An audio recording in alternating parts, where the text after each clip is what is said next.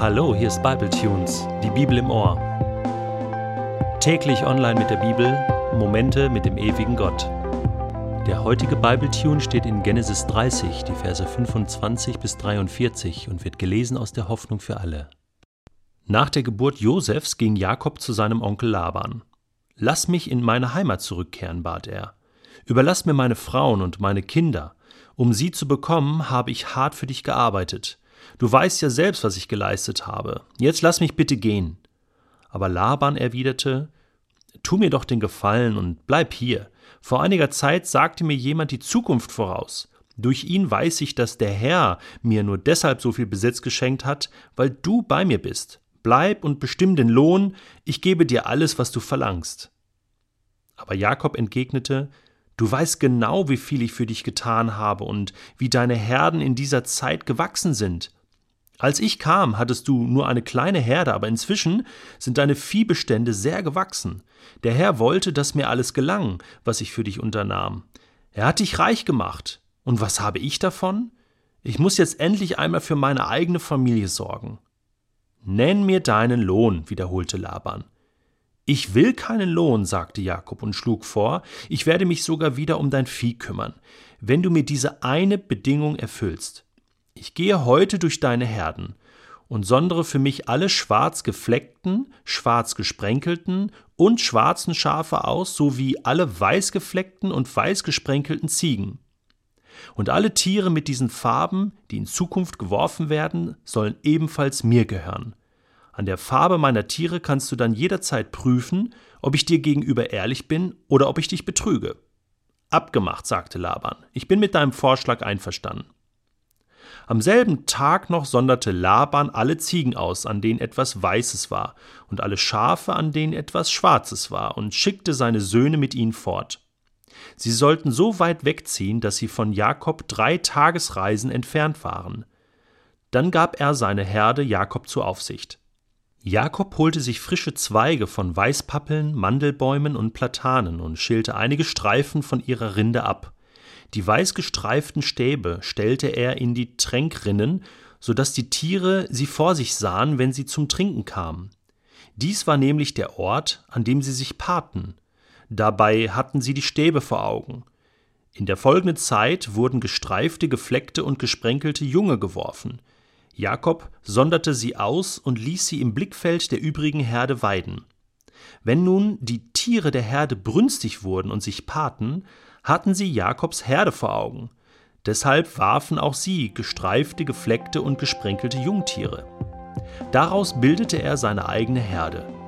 Die gestreiften Stäbe legte er aber nur dann in die Trinkrinnen, wenn die kräftigen Tiere sich paarten. Bei den schwachen ließ er es sein. Dadurch bekam Laban die schwachen und Jakob die kräftigen Jungtiere. So wurde Jakobs Viehbestand stark vergrößert. Außerdem besaß er Kamele und Esel sowie Sklaven und Sklavinnen.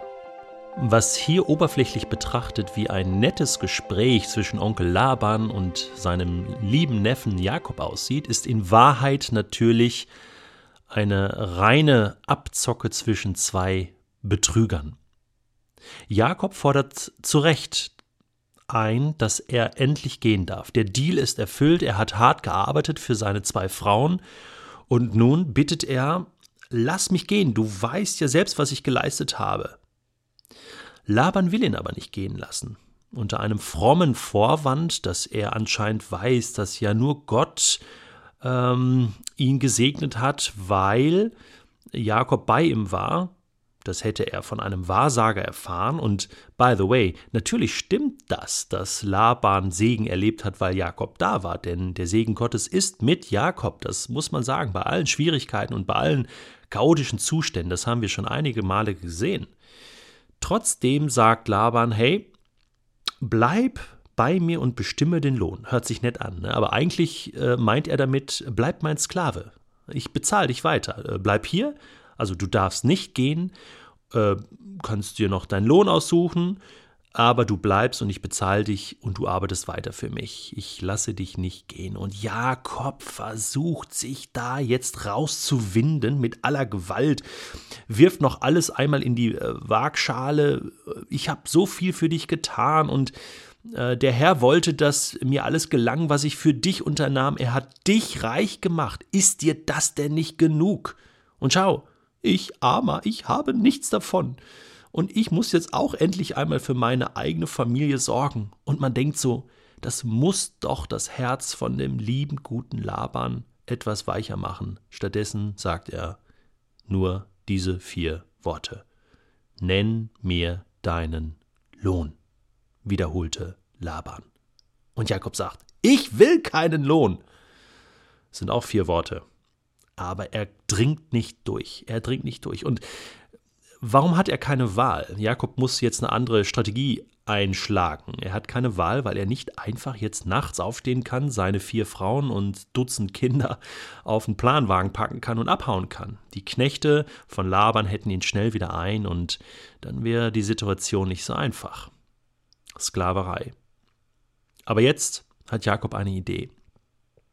Er schlägt vor, dass er quasi Abteilungsleiter wird. Ein Teil der Herde, also die Schwarzen und die Weißgesprenkelten, er zählt sie alle auf, dass er die quasi verwalten kann, aber als sein eigenes. Abteilungsleiter mit der Vision, später sich selbstständig zu machen. Geschickt.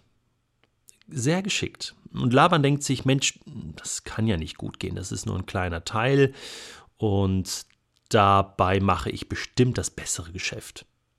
Und er lässt es zu und Jakob übernimmt diesen kleinen Teil der Herde und darf sich quasi mit dieser Abteilung selbstständig machen. Tolle Sache. Natürlich gewieft, natürlich auch wieder schlitzohrig, aber er versucht einfach, einfach einen kleinen Ausweg zu finden. Die letzte Tür, die da vielleicht noch aufgeht, um, um, um die Situation zu vereinfachen, nicht in dieser absoluten Abhängigkeit zu bleiben. Und manchmal, manchmal gibt es in unserem Leben eben nur diese eine Chance, um aus einer schwierigen Situation herauszukommen. Wenn du dich in einer Sackgasse befindest, dann musst du einfach umdrehen. Du musst die Flucht nach hinten antreten. Wenn du in eine Einbahnstraße hineingefahren bist, dann musst du aussteigen und zu Fuß weitergehen. Aber du musst irgendetwas tun, nur nicht aufgeben, nur nicht sagen, jetzt geht es nicht weiter. Und ähm, das ist genau der Punkt, an dem Jakob jetzt steht und er nutzt seine Chance. Und natürlich, das klingt wie ein Wunder, dass er plötzlich äh, durch diese wunderbare Technik der, der Visualisierung der Streifen plötzlich gestreifte Schafe hat. Klingt wie Märchen. Aber es ist witzig. Dieser Brauch hat auch in die westliche Welt Eingang gefunden. Noch im 19. Jahrhundert gab es unter Schafzüchtern einen Brauch, weiße Steine in die Tränkrinnen der Schafe zu legen oder in den Stallungen weiße Tücher aufzuhängen. Man glaubte, dadurch bei der Zucht weiße Schafe zu erhalten. Man nahm an, dass sich visuelle Eindrücke im Augenblick der Befruchtung auf die Frucht auswirken. Hm, ob es jetzt stimmt oder nicht, Jakob war gar nicht so dumm. Aber ich glaube, Gott hat ihm diese eine Chance einfach ermöglicht und gegeben und dafür gesorgt, dass er sie nutzen konnte.